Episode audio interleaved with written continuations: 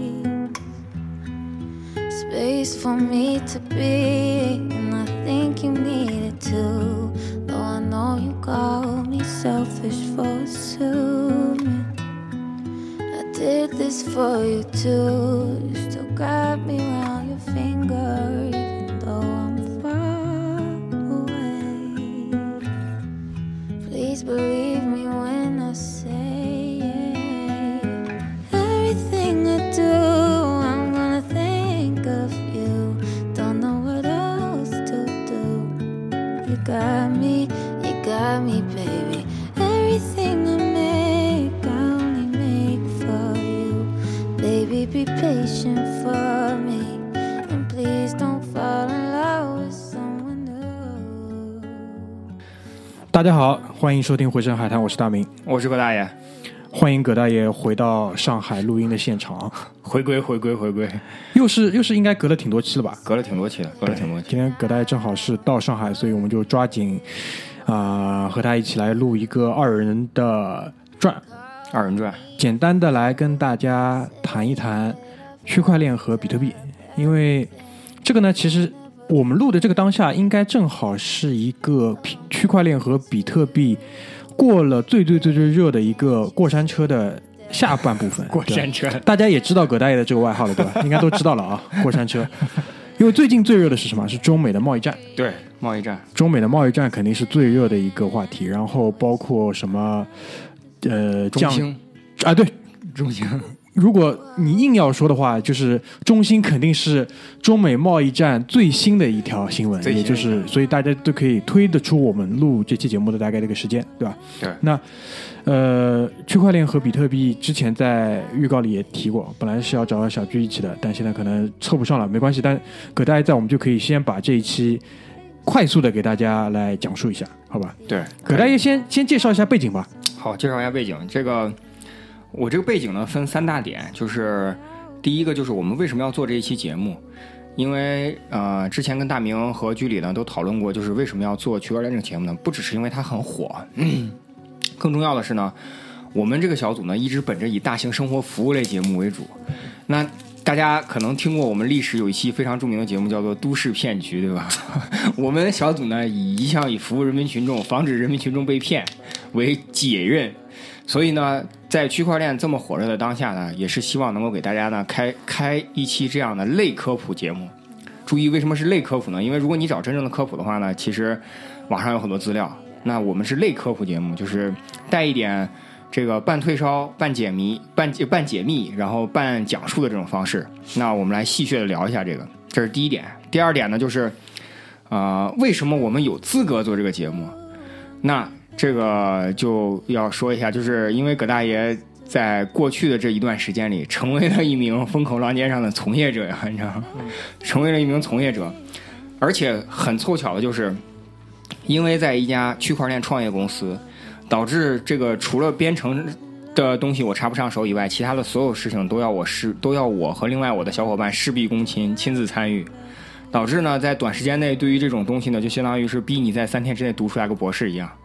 就很疯狂。那也吸取了一些知识，不能说成为这方面的专家，但是也了解了、吸取了一方面的知识。就首先在我们这个生活当中啊，就哪些人会去关注区块链和比特币？这一点我觉得是蛮有意思的。基本刚基本上跟当年那个就是初中放学下课去买彩票的，那是 那是一拨人，对基本上是一拨人。对对对，这个我们一会儿会在节目里面详细跟大家聊，就是这个什么样的人会去关注这些。那我们今天还能聊的，还愿意开始这个话题的第三点呢，就是我跟大明在这个前期啊，就是最开始有这个 idea 的时候的前期沟通的时候，就是我们讨论这个问题呢，小居也参与在那个里面，就说说这个问题呢一定要有框架性。我们今天讨论这个话题呢，就仅限于比特币和区块链，我们不扩张它的应用，就不考虑这个东西能能用在什么地方，我们会引引就是留一个开放式的这种话题给大家，就是说它它能用在什么，但我们不会说它现在已经用在什么地方，或者说大规模的正在用在什么地方。反正就是按照以前这种啊、呃语文课上教你写作文总分总，对对对，我先总一下，啊，我就觉得这个东西的，就是真正它的厉害之处还没有被用出来。现在所有的东西都是衍生品，对，对就跟石油一样，就现在还没往那个那个内燃机里加，都是在做塑料，对对对，基本上就这种感觉。但是呢，已经造成了很大很大的波澜了。对，对，是的。所以说，嗯，这三点立完呢，基本上就就接着大明的这个讲吧，就是大家已经开始了解到我们做这期节目的这个目的。那，呃，我不知道大明，我不知道大明刚刚讲的这个石油这个是不是有什么科学依据或者什么之类，但是我觉得是这个意思。我我简单讲一下，就是首先第一点，从石油它作为一个呃，其实就是什么，就是所有我们在追逐的东西，包括从很远古很远古开始，人类在追逐一个东西叫永动机，对对就一直可以产生动力。那石油就其实从变相来看，就替代了马匹，就是牲畜的这些力量，为人类提供了这么一个动力的东西。但比特币是不是可以产生势能、动能的这个东西呢？现在还不好说。嗯，但其实理论上，它最开始被研发出来呢，应该不是的，对它其实是个加密技术。对。这一点就是想请葛大爷先简单跟大家科普一下。好，那我就跟大家简单科普一下。首先，嗯，时刻我每一次开始我来开始讲述这个事情的时候呢，我都会提醒大家，那反复记着我们开篇讲的三点。然后另外呢，就是我们不是来做科，呃，我们不是来做详细的科普的，我们是来做一个分享的。那好，我来给大家讲一下，就是区块链这个东西是什么啊？它有它是有历史渊源的，而且它，我可以很客观的告诉大家，它不是一个新东西。对的，它不是一个新东西。如果你有你有这个科学上网的技术的话呢，你可以去搜维基百科；如果你没有科学上网的技术的话呢，我建议你啊，我建议你不要搜百度，你可以去看知乎。区块链这个东西呢，其实最早呢是源于密码学的一个概念。密码学什么概念呢？就是怎么样能让大家在加密，就是我不知道你，你也不知道我的情况下，然后达到一个交易的目的。很笼统啊，这样说很笼统啊，但是你大概知道这个意思就行。就是说，能够希望通过一种加密的技术，在保证大家各自的隐私的情况下，能够产生一定的交易。就我讲讲我的理解啊，因为我之前也去阅读了一些啊、呃参考资料跟文献。我可不可以这么理解？就比如说，我们以前去储存一个东西的时候，比如说我们把它存在钱庄、存在银行，这是存在一个固定的一个位置。然后呢，当然在信息时代，一开始也是会储存在可能单一的一个服务器或者什么其他的地方。就是这个技术呢，就是说它把所有的这些信息可能拆分开来了，然后分别储存在一百个地方，然后每个地方呢只储存可能百分之一，就就假设均分一百一百份啊，然后呢你解开了一个，它就是环环相扣去解第二个，然后直到你全部解开之后得到了完整的信息，然后这些东西分别的一百个储存的空间之间又是嗯不被就是暴露的。你大明理解的就是非常朴素，嗯基本上接近，但是你你一下子把区块链整个讲完了。好，这样，所以因为大家去理解它的，但首首先你们去看一下它这个东西英文叫什么？叫 blockchain，对啊，是 block 是什么意思啊？比如说我们讲就是一块块嘛，对对对我们在在美国，你问人家在往哪走，他说往前两个 block，对对对就往前两个街区，对两条就是放在上海就是两条横马路，两条横马路，对对，就这个意思。chain 就是什么链子嘛，对对吧？supply chain 就是什么供应链。对，啊、葛大爷你继续，大明就是一下子把我刚刚一分布要讲了一下子，但是大明理解的就是呃，相对来说还是比较朴素，但是比较准确的。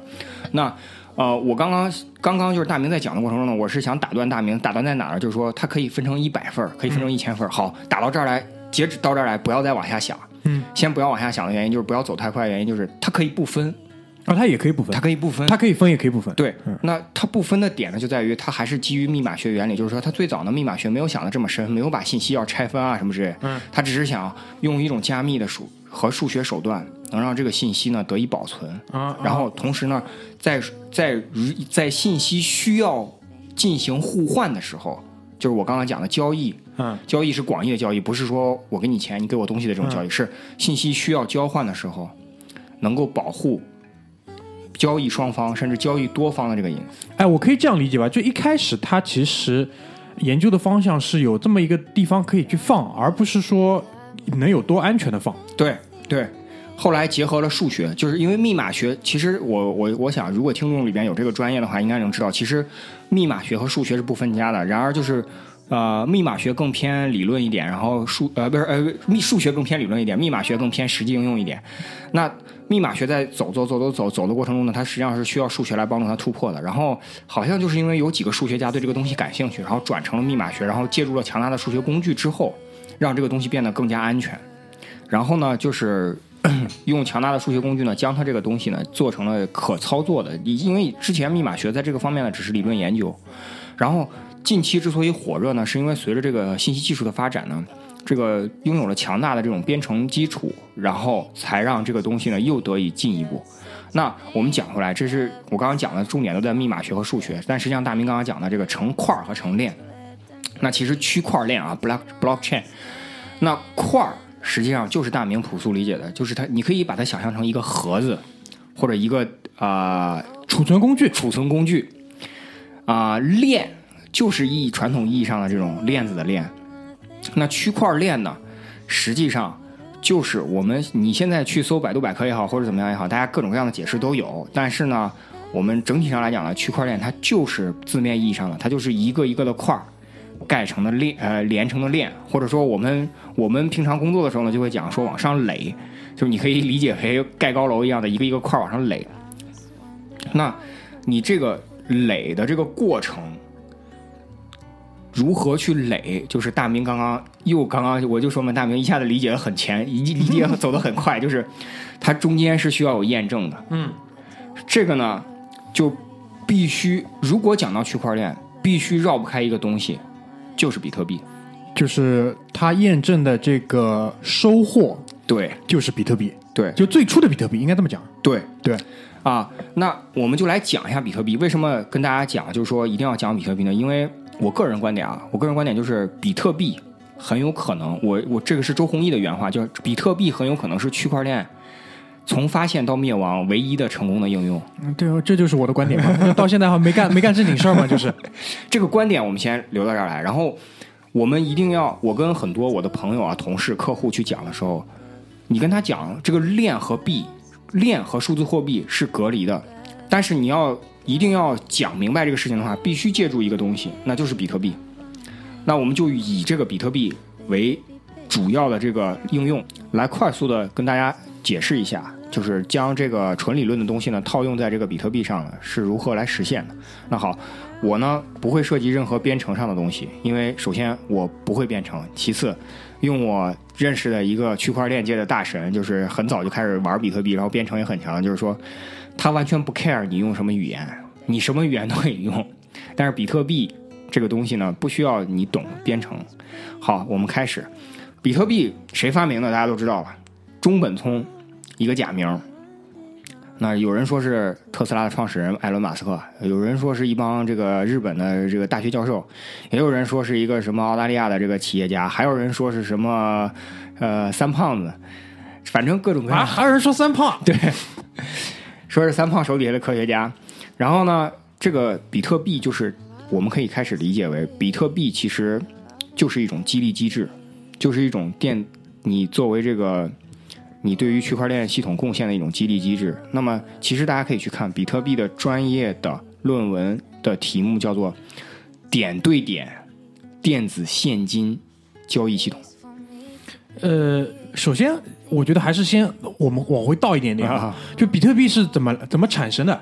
其实就是说，我们在从一个呃储存容器去解到下一个储存容器，当你解开的时候，就是会有这部分的收获。就是最初可能就是以比特币或者跟比特币类似的这种电子货币的形式进行对你的支付，是激励激励，哎，是这样吧？是激励，对的啊。那详细的来讲一下大明的这个过程呢，就是最开始呢，所有的区块链呢都需要有一个创始区块。这个创始区块里边呢，可以放任何一个东西。那这个创始区块的规定、大小、可储存的内容是写在中本聪的论文里边的。因此，如果大家对这个创始区块感兴趣的话，可以去看论文，论文有中文翻译，很简单。那第一个创始区块之后呢，到了第二个创始区块，就是大明说的，看大家开始去证明这个东西的时候，那这里边装什么呢？理论上讲呢，你可以装所有的东西，嗯，只要在它的一，我记得最早是呃几 K，呃三呃三十几 K，然后变成了一兆，后来呃就慢慢呃好像就最最终好像争议了几次之后，就变成了这个几兆，两兆还是一兆。你可以去放任何东西，但实际上呢，最早的时候，这帮极客玩家，最早真的是极客玩家，是放自己大家的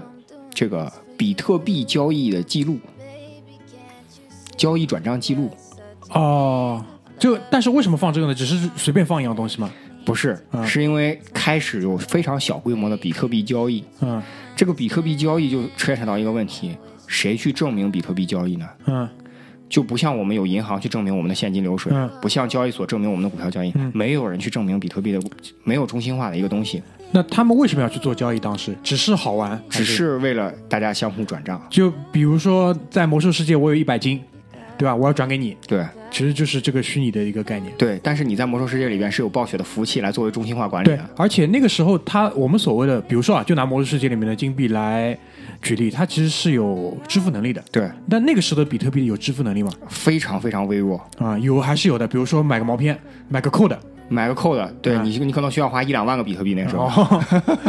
挺惨的。然后其实这个过程是不是就所谓的挖矿，这个过程不是所谓的挖矿，还不是挖矿？对，还不是挖矿。最早的时候呢，大家是这样的，你当然你要获得比特币，你肯定需要挖矿。我们一步一步来。我刚刚给你解释的交易，就是说大家需要有这个比特币的交易。那这个点对点的现电子现金系统呢，因为出现了点对点，所以这就是区块链的第一个特性，叫做去中心化。嗯为什么去要去中心化呢？因为比中本聪设计的就是他的理想世界就是一个没有中心化的世界。嗯，那他刚刚大明说的就是，大家往里面放什么东西的时候，就典型的第一个问题就是要去中心化，因为他不相信这个世界上任何一个所谓的第三方的中心化能够做到绝对的不作恶，嗯，因此他就设计了这样一套系统，让大家所有人成为中心。就所谓就是当时我记得应该有个词叫分布式记账，对，就类似这个概念。这个分布式呢，我们在今天这个节目里面暂且不表，因为如果、如果把分布式计算和分布式这个记账掺掺进来的话呢，就是如果要解释另外一方面的话呢，基本上五千字就又要进去了。所以说，这个确实就是叫分布式记账。嗯，那分布式记账呢，就是它的第一个特性，也叫去中心化。好，那挖矿我来解释第二个。那中本聪除了设计的这个系统之后，嗯，这个系统里面要有很多实施的细则。那其中实施的细则呢，我们可以把它统称为叫做挖矿的。你要你要想得到比特币，你就要遵守这些挖矿的细则。嗯，那挖矿的细则呢，最典型的一个例子就是说，最早的时候你需要通过呃大量的这种计算。当时因为为什么大家都说显卡？因为显卡的浮点计算能力呢是比 CPU 的这种线性计算能力要强大很多。嗯，用显卡去算什么呢？中本聪规定，你除了我的第一个创始区块以外，我后面的所有的区块里面的交易内容需要进行一次加密，然后呢，区块的块头需要有一个随机数，这个随机数需要符合一定的规定，块尾也会留一定的自己的签名，来证明这个矿是你家挖回来的。嗯，那块头的这个随机数就是去计算出块头的这个符合论文规定的块头随机数，就叫挖矿。嗯，更准确的一点来说是计算出块头随机数，并取得该块的记账权，就叫做挖矿。我举个非常简单粗俗的例子，就是我们呃假设中本聪规定，呃我这个块儿前面这个随机数的前十位必须是零，嗯好，啊不是前啊对前十位必须是零，那我怎么我但是我怎么能得到呢？你不可能说哇我就直接手写我就写成零，不是的。你必你必须你怎么样能达到这个？就是你比如说你你让十个人并排坐下来，嗯每个人手里有一个一元的硬币，嗯这个这十个人往上抛硬币，嗯必须这十个人同时抛到菊花的时候，嗯你才能举手说我有我有记账权，我算出来这个所有的都是零。嗯。或者说我不能说抛硬币吧，咱们就直接让这个流程再简单一点，就是你让这所有人在手机上摁那个随机数的生成器，嗯。当所有人十个人统一按按就是挨个按过去的时候，随机数通通生成十个零的时候，嗯。你才能举手说哦，我生成了这个，我我向全网公布我抢到了记账权，然后我在这儿来记上这个账，嗯，我就把我知道的这些交易记录记到我的这个块里，然后我留证明一下我这个随机数，然后我去抢下一个块儿的记账权。嗯所以就是通过大量的计算，对。所以嗯当时有一个，还有除了挖矿之后，就马上会有另外一个概念，就所谓矿机，对。其实就是大型的这种运算能力很强的对。计算机。对，矿机呢实际上就是一个它的相当于是挖给给挖金矿的人卖铲子的这种，就是矿机呢它需要去不停的优化显卡的计算能力，因为显卡实际上是给游戏优化的。对啊，矿机呢是针对专门针对随机数运算来进行优化的。嗯，那国内呢，这个一一说呢又是五千字。那国内呢比较出名的就是比特大陆，呃，佳云智能。嗯，然后呢，这些呢都是中国人具有核心知识产权。就是不要说了，具有核心技术的。对对对啊，董阿姨的脸就出来了。对，那这个呢就是。这个这是非常这这个跟大家讲的就是非常朴素的一个挖矿的概念，但是你听到这里呢，你大概就知道这个东西呢需要非常大的算力，嗯需要强大到什么程度呢？随着比特币的规模越来越大，其实挖矿的这个难度也越来越大，因为随机数的计算速度也越来越快。那我们接着来往下讲，我刚刚讲到一个名词叫做记账权，嗯那记账权呢，实际上就是比特币的来源。啊，嗯也不能这么说，我这么表述呢，就是也就是比特币产生的最开始的这个途径。嗯当然除了那个中本聪自己留了一部分，然后发出去一部分以外，给基金会留作运作以外，就是大家想要获得比特币的最主要途径就是挖矿，抢夺记账权。那抢夺记账权的一个最直接的点就是，因为是去中心化的，没有一个清结算的交易机制，嗯，所以呢，比特币的记账方式呢也非常奇怪，嗯。就是我在这个块儿块儿这个记账内容的时候呢，我只记录交易状态。嗯。就比如说我转给大明一百块钱，大明转给马大嘴一百块钱，嗯。我只记录这些交易状态。嗯，它的初始值有一个值，嗯。它的最后值呢就是大家把这些交易状态呢算完了之后呢，会得到一个结果。嗯。得到这个结果之后呢，就是你就知道这些交易记录人最后的结果生成的是什么样子的。嗯，但是 这个只是，比如说你我马大嘴之间的清算，嗯但是我们这个记录我们之间交易的呢块儿呢有可能是小菊挖出来的。嗯，我们这些状态完成了之后呢，这个这个系统会自动奖给小菊二十五个比特币。哦，明白了。最早最早应该是五十个，然后变成二十五个，现在变成十二点五个吧，就是这样的。那这个呢，就是非常简单的一个小菊怎么获得比特币。那你说为什么我们仨之间需要转账呢？嗯这是另外一个问话题，就是比特币的这个支付价值啊什么之类的，这些就是，反正大明说没干正事儿也好，你买毛片也好呢，洗黑钱也好呢，反正这就是另外一个话题了。那通过这些之后，源源不断的大家就发现这个东西呢可以获得奖励。那最开始这帮极客呢不知道挖的这些玩意儿获得这些奖励有什么用，嗯，确实不知道，所以才会有那个人花了好像一千多个比特币买了披萨。就其实当时大家追逐的其实是挖的这个动作，而不是产生的结果。对但是慢慢慢慢，现在就是这个结果被很多人发现了价值，就比如说它的去中心化、它的保密性、它的不可追踪性，对就被用作他用。这个时候，其实再反过来去挖的那个难度就不一对吧样，包括它其实初衷也就变掉了。对，初衷也就变掉了。这也是为什么更多的人其实就是普罗大众参与到这个里面，而不是一些极客在参与。对，极客最早的时候呢，实际上就是觉得这个东西很有意思。那好，刚刚咱们接下来往下讲，大明已经引，大明每次都引出来的都是非常及时，就是 大明引到了，就是比如说这个呃挖矿完了之后呢，大家就去引入这个，哎，刚刚那个词什么来着？引入什么？就是引入普罗大众这个哦，支做了这个支付之后呢，就是大家去抢夺这个记账权，然后生成了这个比特币。你拥有了这个比特币之后呢，可以去做什么，对吧？嗯那最早的时候呢，极客们发现这个比特币呢有一个特点，就是它匿名。对，匿名到什么程度呢？你们现在每一个人打开电脑，如果你安装了比特币的这个程序包之后呢，你可以自动生成无限个地址。嗯这个地址呢，就是类似于你的银行账户。但是你知道，我们去开银行账户的时候呢，都要身份证，然后还要人脸识别，还要摁住摁指纹。但是这个地址呢，这个这个地址呢，只是一串随机数，嗯什么三九六 A 七 JKF 勾什么这种的。嗯好，正因为这样，所以它的交易是不可追踪的。嗯那还有一点呢，就是它的不可篡改性。这个不可篡改性呢，就要讲到这个分布式计算。嗯因为所有的人都是中心化的节点，所有的人都掌握比特币的账本。你现在去下载比特币的账本的话，大概在十五个 G 左右吧，嗯十五个 G 左右。你把这些账本所有下来之后呢，就是这世间从比特币创立开始到现在，所有的账本记录都在你这里。好，那么出现了一个问题，所有参与比特币挖矿的人都持有这个账本。嗯，当每一个块儿更新之后，所有的人的账本都会更新，虽然不是实时的，嗯，虽然不是实时的，但是所有的账本会更新。去中心化，每个人都有，每个人都有。嗯，好，我现在说，虽然大明现在给我转了一百块钱，但我想在我的账本上改说大明转给了我两百块钱。马大嘴的账本马上就显示出来了，我刚刚刚给你转账那个记录。对，这个时候我要向全网广播说，大明实际上给我转了两百块钱，而不是一百块钱的时候呢，你去你妈的，没人信。全网不会说没人信，嗯，全网会说，呃，我等一等，等它更新刷新出来，对看看别人是不是也跟我一样同步更新。啊对，不可篡改性。对，一随着随着参与挖矿的人越来越多，你想，你要控制全世界百分之五十的百分之五十一的块儿，嗯，这交易记录的拥有交易记录的这个电脑主机，然后黑掉他们的电脑主机，篡改交易记录之后呢，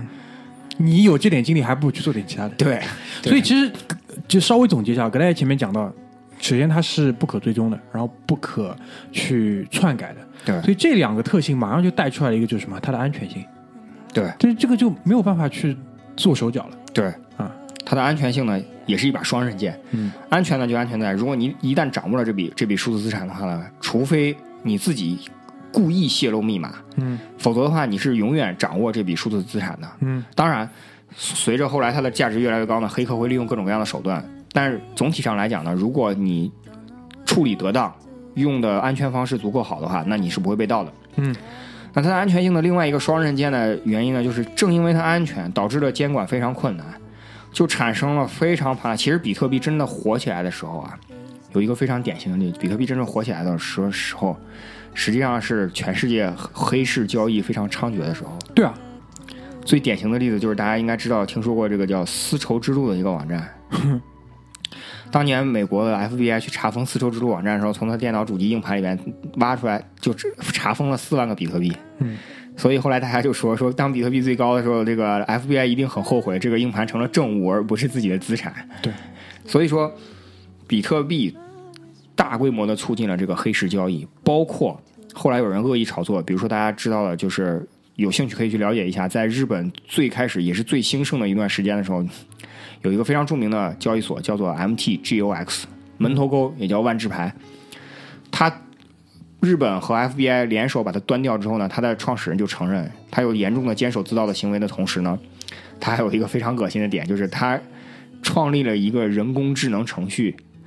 在不间断的在若干个账户里边进行自转行为，炒高比特币，炒高比特币价值。哦，就就是他故意的去增加这个一个个小的储存，就是追让更多人去追逐去破解，所以这个价值就提抬，提升了。他是故意将这个交易记录的价，就是比如说我转给你一百块钱，对吧？嗯我转给你这一百块钱的时候呢，我标价的时候标的，我转给你这一百个比特币标，咱们现在是说比特币，我转给你一百个比特币，我这标价的时候，我现在比如说市场价是四百美金一个，嗯我直接标五百美金，嗯我自己掏自己兜里，然后，然后我再从另外一个兜转到另外一个我自己的兜的时候，我再标六百美金。这时候交易所那个时候就开始出现，交易所其实在这个整个过程中的时候呢，会有很大的舞弊行为，嗯结果就导致那一段时间叫币灾，就第一次，其实也不能说第一次币灾吧，那那应该是第二次、第三次币灾了，嗯，就是因为整体信用体系的坍塌。就造成那个比特币的那个估值大跌。对，那这个我里边再插一句话，还是不展开，但是我再插一句话，就是为什么会突然出现交易所呢？因为那个时候就开始比特币出现，开始跟法币兑换了。对啊，它跟现实货币之间可以流通了。对，最开始的时候是黑市流转，嗯，黑市流转呢，逐渐这个黑市流转的量过大之后呢，就有人做这个生意，就想把这个生意往白了做，就会出现交易所。嗯，大体上就是这样一个流程。但其实这是反比特币跟区块链的哎初始逻辑的。对，对，就是这样的。对，因为其实其实我们现在回过头来重新研读一遍中本聪的论文啊，中本聪从来没有想过，嗯，让比特币替代任何一款法币，嗯，他的论文的标题和核心的思想都是我是一个点对点的电子现金交易系统，嗯，这中间没有出现任何货币、嗯。实物交割等等这些方面，更没有出现交易所，嗯，所以说，这也是为什么到了今天，大家都说这个币圈是什么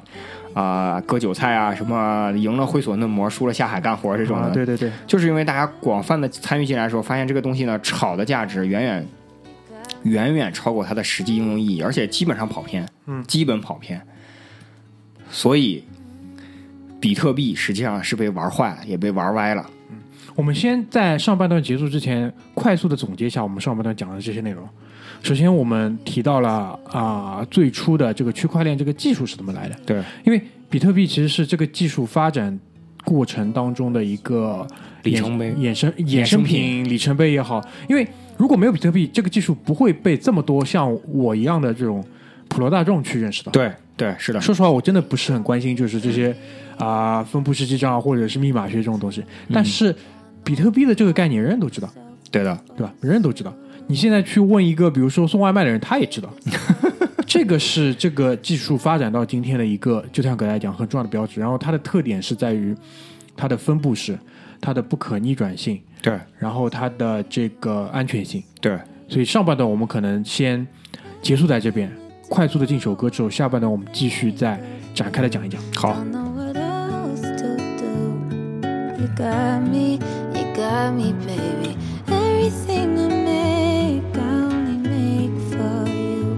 Baby, be patient for me.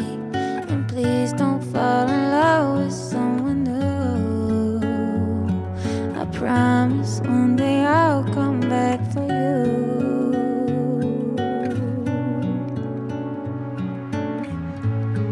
Oh, you say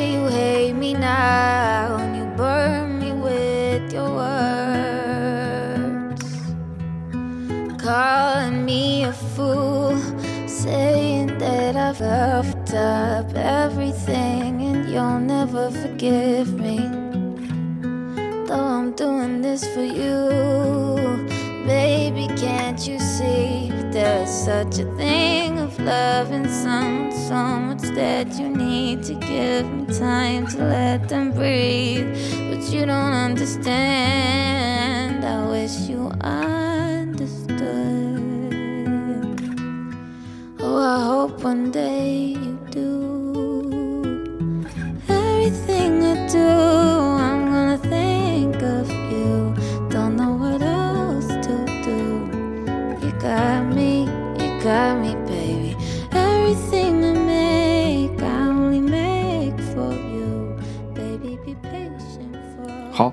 那上半段呢，我们讲了利用比特币这个讲了一下这个区块链的一些特性了。那我们遗漏了一个非常重要的，也是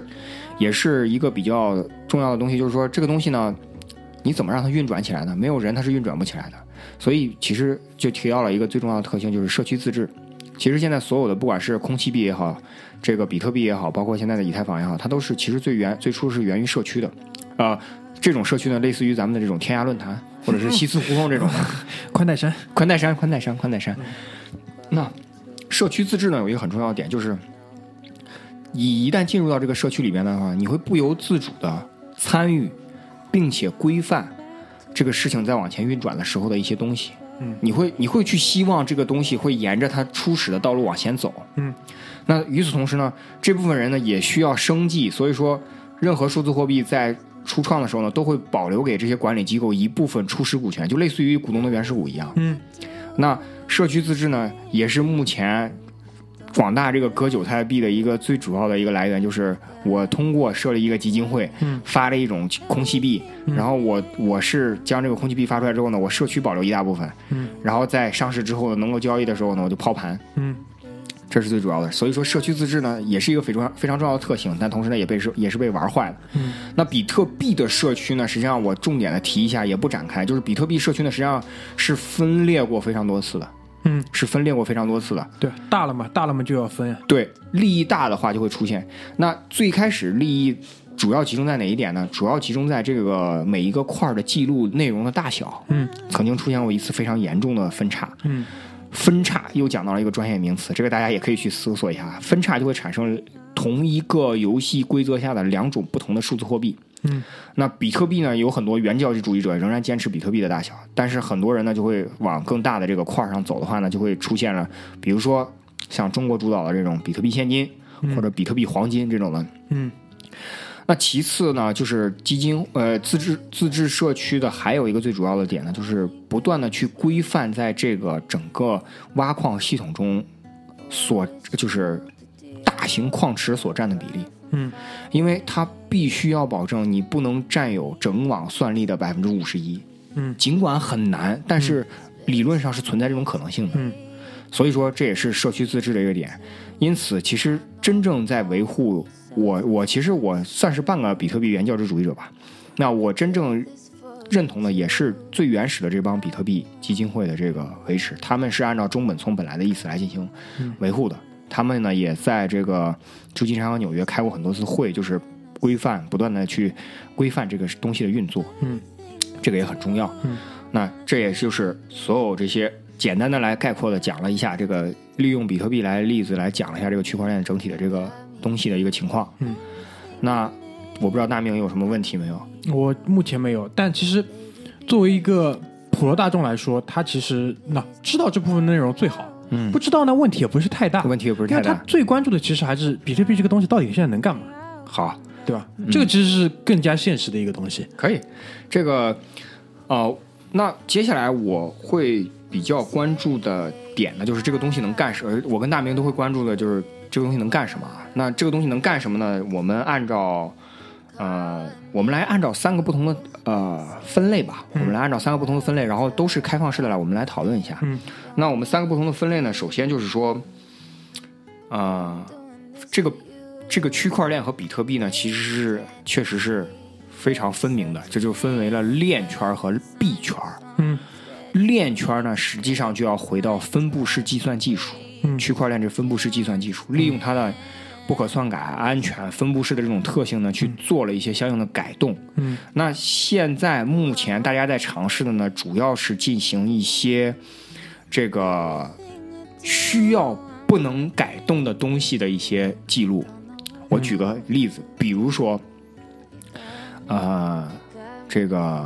难民身份信息，啊，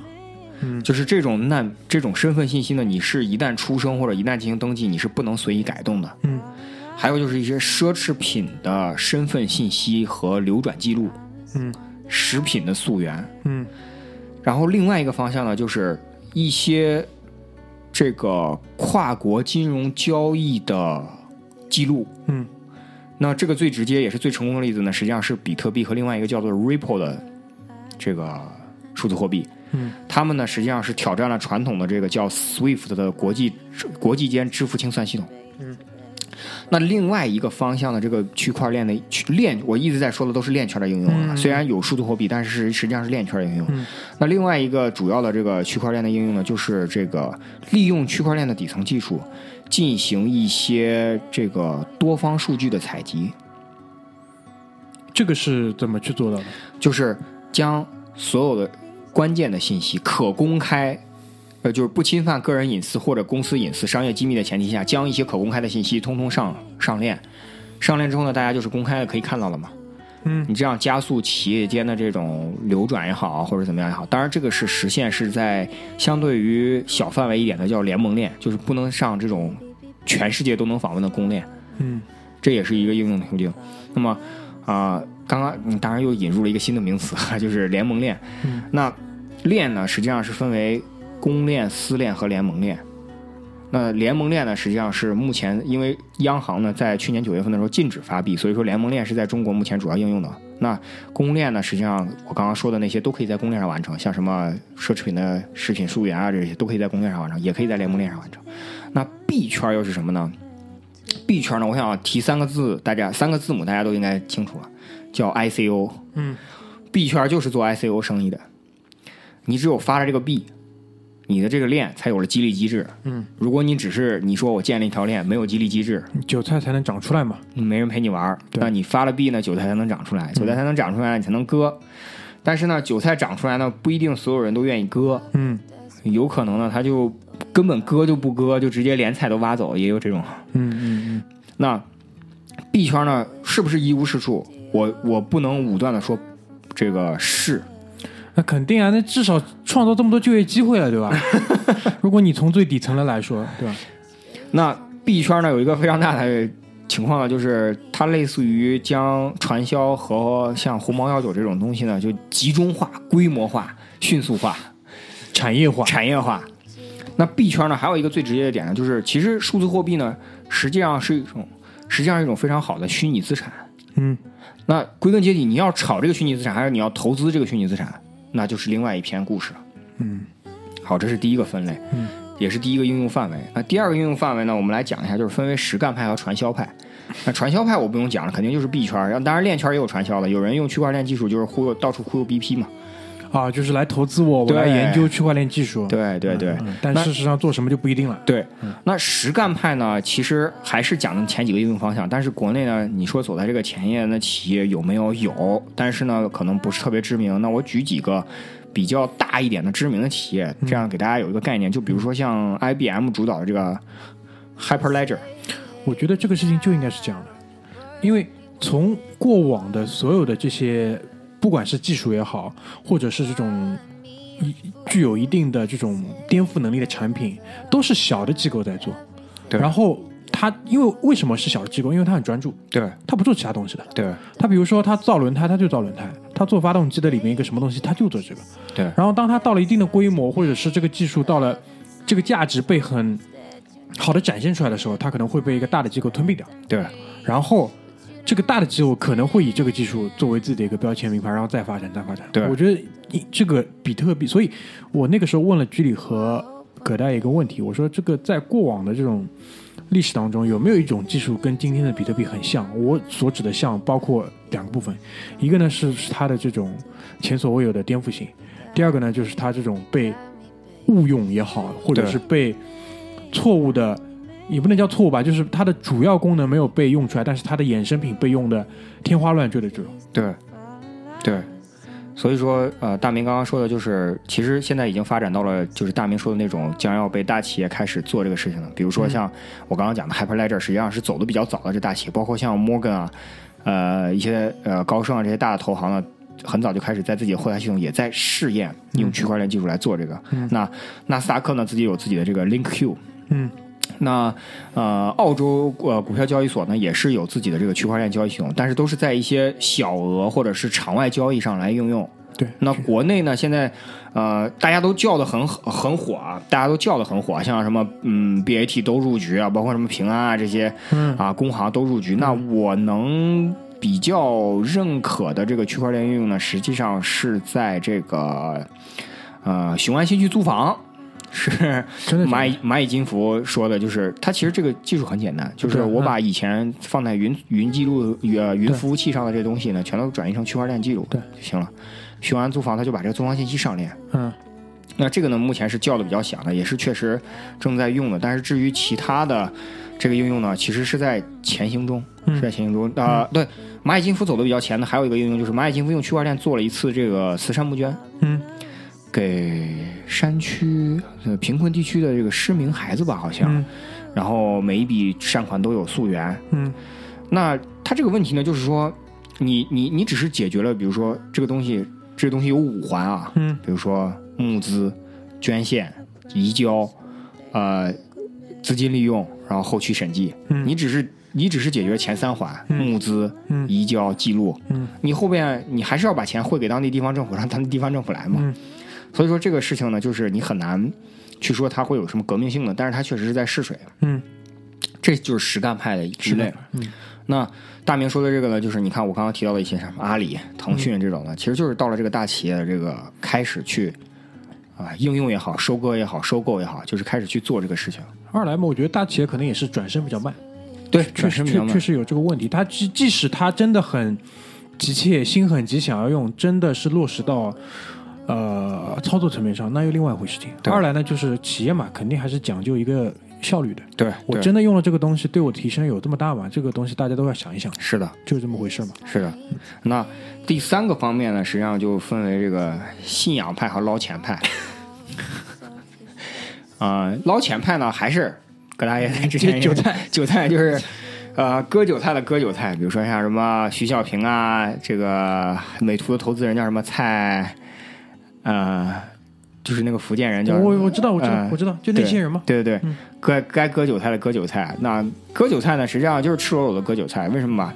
啊、i c u 嘛，割韭菜就是连眼都不眨的，因为就是相当于是我自己发一种货币，然后你觉得这个货币有炒的价值，大家听听多恐怖啊！不是一种商品或者一种什么，是一个货币有炒的价值，然后你就来割。那信仰派呢？实际上，我跟我有很多朋友啊，包括工作中也介绍人，信仰派是什么吧？就是 他们有这个信仰，信仰什么呢？信仰区块链将是下一次信息技术革命，嗯类似于互联网。嗯但是这个东西呢，我个人不是信仰派，嗯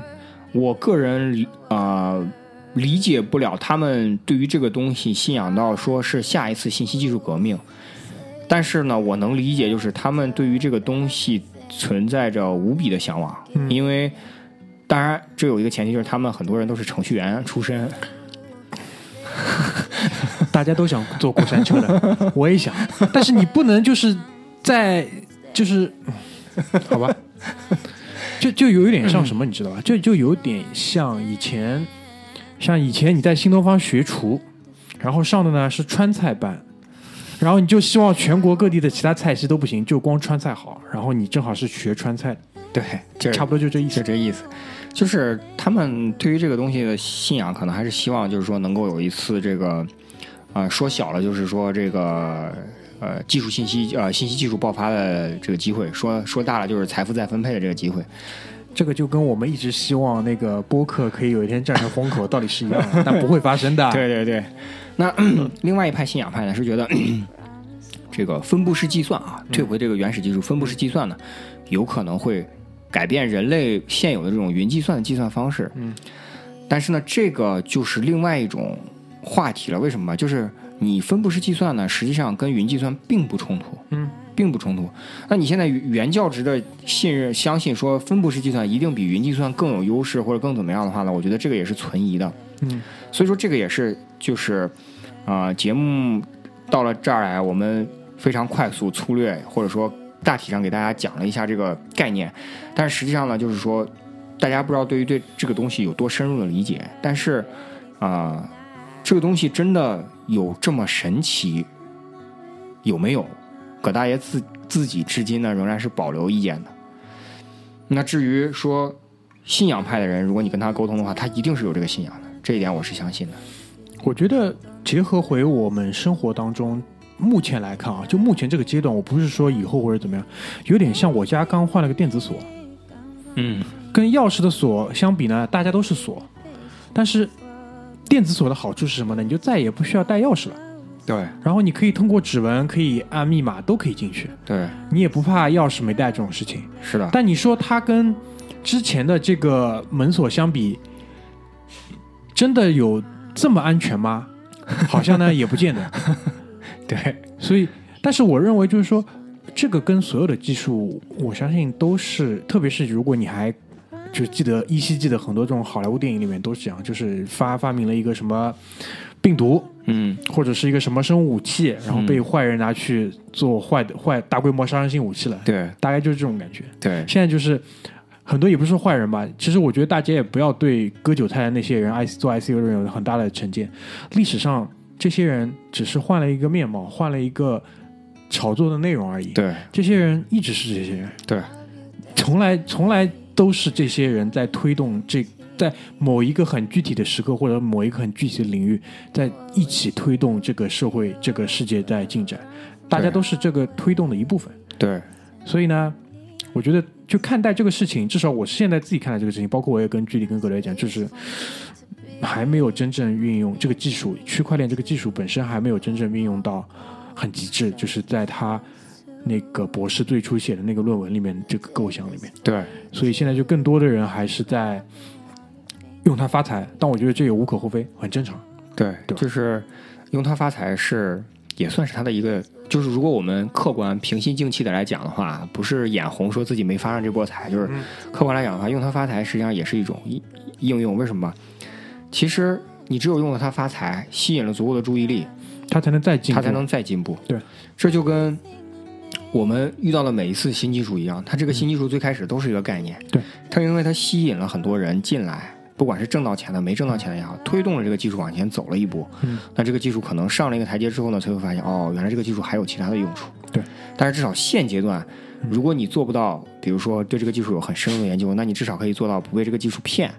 啊，然后等到这个技术真正应用的爆发的时候，你可以作为一个享受这个技术爆发的，